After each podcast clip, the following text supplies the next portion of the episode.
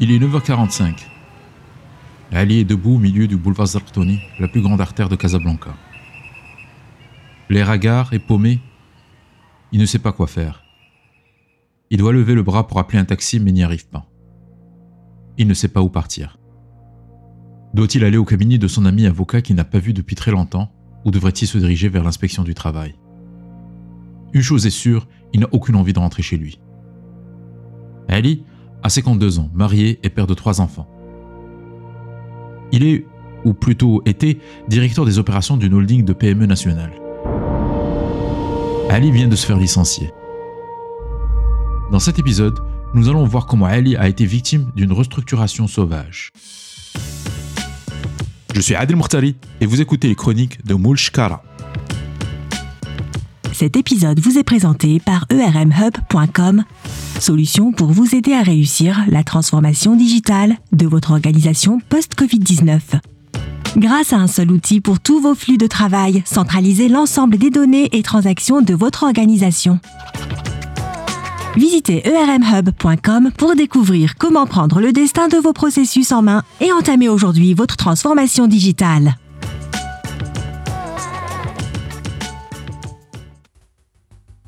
Revenons à notre histoire d'Ali et son malheur. Il a été viré. Il s'est fait escorter manu militari vers la sortie ce matin par les mêmes agents de sécurité dont il était le boss une demi-heure plus tôt. Il se retrouve là, sur la chaussée de ce grand boulevard, le visage livide. Il se pose mille questions. Comment va-t-il l'annoncer à sa femme? Comment va-t-il s'en sortir avec son train de vie? Comment va-t-il faire pour rebondir vite? Il pense à l'instant appeler son frère pour passer le récupérer. Mais se rappelle à quel point son frère était contre qu'il travaille dans une grande entreprise familiale. Il l'avait prévenu qu'il aurait dû chercher un poste dans une multinationale plus tôt. Ne voulant pas se faire sermonner pendant le trajet, il décide de ne pas l'appeler. Ali avait une carrière toute tracée. Il y a deux ans, et après avoir passé 15 ans de bons et loyaux services dans un autre groupe important de la place, une opportunité s'est présentée. Rejoindre cette entreprise à l'avenir prometteur. À l'époque, il avait justifié à sa famille et ses proches le choix de ce poste par le fait que c'était un grand challenge professionnel pour lui. Mais en réalité, c'est le gros salaire qui l'a motivé à faire le pas et changer de navire. Ce fut une grande promotion pour lui. Il avait tout, le titre, le pouvoir de la fonction, le statut social, le salaire. Elodie Akat dont les clés viennent d'être confisquées avant sa mise à la porte. Cette fin tragique, il ne la voyait pas vraiment venir, malgré tous les signes. Lui, que ses collègues décrivent comme étant bosseur sympa et intègre, ne se voyait pas dans cette situation. Il pensait même être devenu indispensable dans l'organisation. Car d'après ses propres dires, il faisait absolument tout dans cette boîte. Alors, comment peut-on virer quelqu'un qui fait tout? Ali était parmi les premiers à venir au travail le matin, et le dernier à quitter. Oui, c'était un bosseur. Il jonglait entre les différents dossiers et avait une bonne maîtrise des enjeux. Après une année de lune de miel avec son patron, Monsieur le Président, comme il se faisait appeler par l'ensemble des employés de la boîte, les premiers signes de fissure dans leur relation étaient devenus perceptibles. En comité de direction, les questions pièges le mettaient constamment sur ses gardes. Mais Monsieur le Président balançait les questions pièges à la majorité des directeurs présents, à la manière d'un moniteur de tennis qui balance des balles difficiles à un débutant. Monsieur le Président était constamment sur ses nerfs, et la tension se faisait ressentir de plus en plus dans les réunions. Le directeur technique, la directrice commerciale, le directeur logistique et le responsable marketing étaient tous dans le même bain. Et tous semblaient être dans son collimateur. Donc Ali ne se sentait pas particulièrement isolé. Seul le directeur administratif et financier était épargné. Ils se disaient entre eux que c'était lui probablement la cause de leur malheur.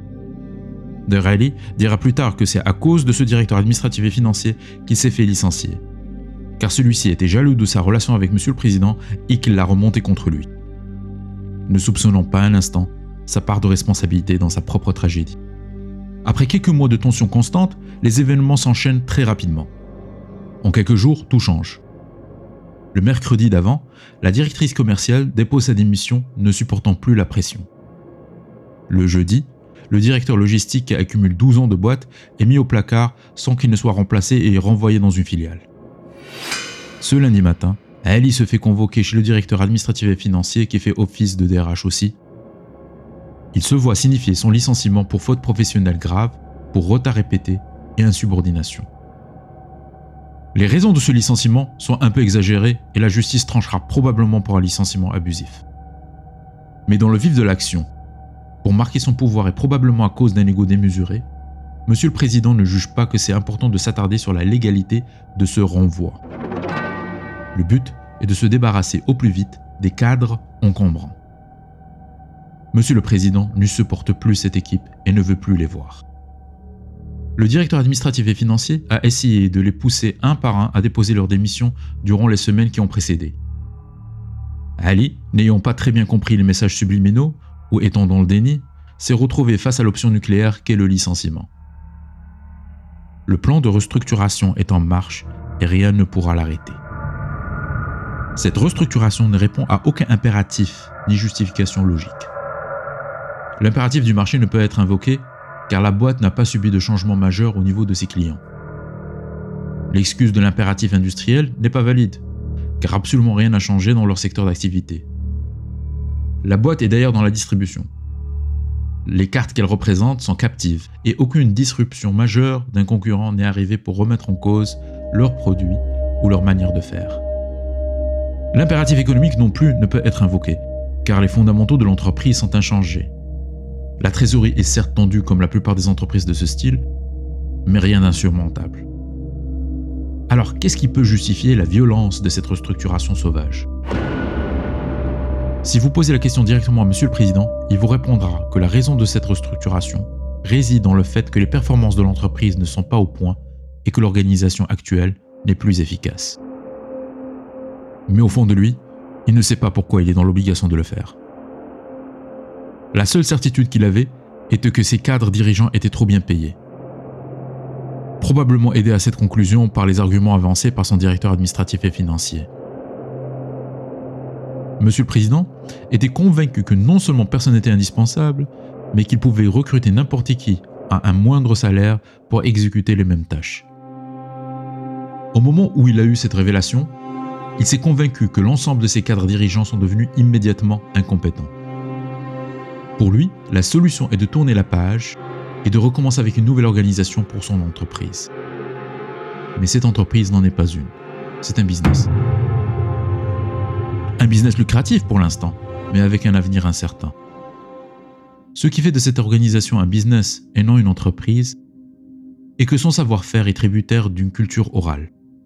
Son avantage compétitif dépend de tiers, à savoir les marques internationales qu'il représente.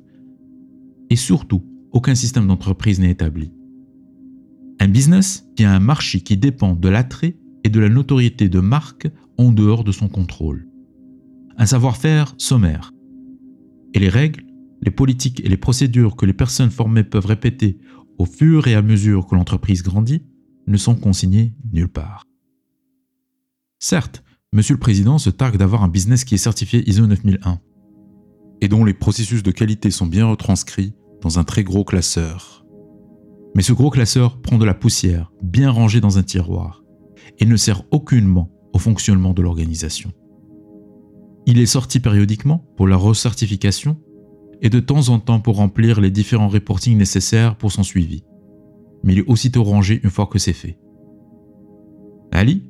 Passait son temps à gérer les urgences, et donc n'avait pas le temps de construire un système.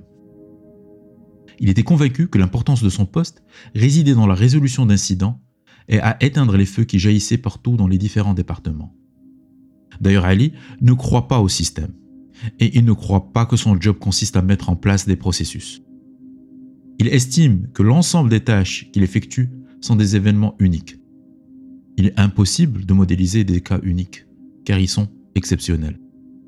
Il croyait aussi que sa valeur dans cette organisation résidait dans sa capacité à gérer, traiter et se débarrasser de ses entraves et nuisances. Plus le feu qu'il éteignait était grand, plus il était fier de lui-même. Imaginez un jongleur qui commence avec trois balles. Il jongle bien et on lui introduit une nouvelle balle. Maintenant, il en a quatre. Il a l'air de maîtriser son sujet. Ensuite, on lui introduit une autre balle. Et là, il nous impressionne. Alors on commence à lui introduire graduellement de nouvelles balles. Au bout d'une dizaine de balles, il en fait tomber une. Il se dit ce n'est pas grave. Jongler avec autant de balles, c'est déjà impressionnant et c'est un exploit. On continue de lui introduire de nouvelles balles. il en fait tomber de plus en plus. Si vous regardez maintenant ce jongleur, vous vous direz qu'il est expert. Mais une fois que vous allez regarder le sol, avec le nombre de balles par terre, un petit doute sur sa véritable compétence s'installera. Ali est passé par les mêmes phases. Juste après son recrutement, il gérait incontestablement bien l'ensemble des dossiers qui lui ont été confiés. Mais au fur et à mesure que de nouvelles urgences lui sont confiées, certains dossiers étaient oubliés ou retardés au profit du nouveau dossier chaud qu'il devait gérer. D'un côté, nous avons Ali, qui était un excellent opérateur du business, mais qui n'a jamais fourni l'effort de construire un système. Un système qui aurait pu lui rendre sa propre vie plus facile et pérenniser sa position au sein de l'organisation. Et de l'autre, nous avons Monsieur le Président, qui n'a jamais exprimé d'intérêt à systématiser son business. Il n'a pas montré le leadership nécessaire pour le transformer en véritable entreprise. Ces cadres dirigeants ne voyaient ni l'intérêt ni l'urgence de le faire non plus. Sur ce point, ils étaient tous en phase. Ils ne réalisaient pas tous que ce sont ces dossiers et ces tâches importantes mais pas urgentes, oubliées, qui seront le point de discorde entre eux et la source de la destruction définitive de leur relation. Au fond, Monsieur le Président désire transformer son business en entreprise. Mais il sait que la tâche sera difficile, car il faut que l'ensemble de l'organisation fasse des arbitrages et décide définitivement sur ce qui est acceptable et ce qui ne l'est pas. La latitude et la flexibilité que confère un non-système est bien plus confortable pour lui. La seule manière qu'il a trouvé de se débarrasser de la vue de ses balles par terre est de se séparer des jongleurs. En recrutant un nouveau jongleur, on va pouvoir recommencer à zéro. Mais l'histoire se répétera. Il lui faudra au bout d'un certain moment encore une fois se débarrasser des jongleurs et recruter de nouveaux. Ali aurait pu être le jongleur qui casse ce modèle et cette boucle.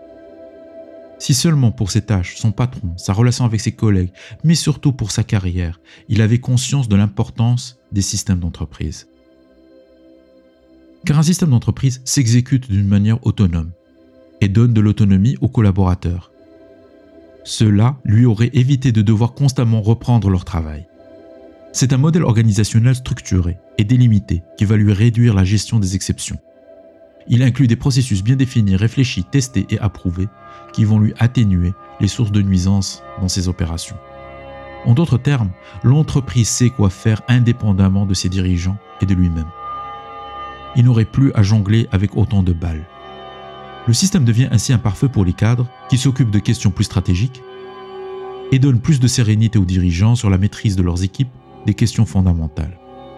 Mais pour cela, il aurait fallu faire changer à l'ensemble de nos protagonistes de vision du monde qui les entoure. Qu'ils puissent distinguer ce qui est important de ce qui est urgent, mais surtout du bénéfice de la mise en place du système d'organisation à l'échelle individuelle car la plupart des gens passent leur vie à éteindre des feux sans voir la cause de ces incendies. La plupart des gens vivent en mode réactif, traitant les urgences au fur et à mesure qu'elles surviennent et ne s'attaquant jamais aux causes profondes de ces urgences. Si nous prenons du recul et analysons un peu, nous pouvons localiser la cause, la modéliser et la corriger. Cela est la première étape de la mise en place du système. Le livre du jour. Si vous souhaitez en savoir plus sur comment créer un système, je vous recommande de lire le livre Work the System, The Simple Mechanics of Making More and Working Less de Sam Carpenter. Ce livre vous fournira une excellente introduction sur les bénéfices personnels de systémiser votre travail et vous donnera un aperçu sur l'impact de mettre en place des systèmes pour votre organisation. Cet épisode vous est présenté par ermhub.com, solution pour vous aider à réussir la transformation digitale de votre organisation post-Covid-19. Grâce à un seul outil pour tous vos flux de travail, centralisez l'ensemble des données et transactions de votre organisation.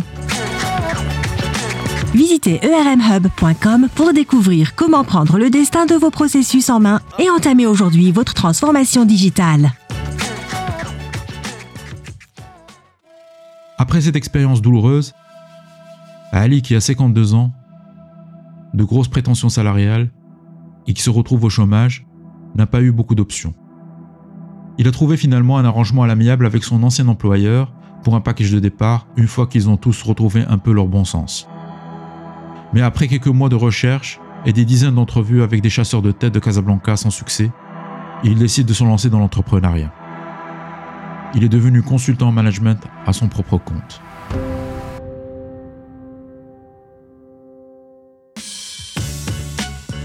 Vous avez suivi les chroniques de Mouchkala, je vous retrouve très bientôt pour un nouvel épisode.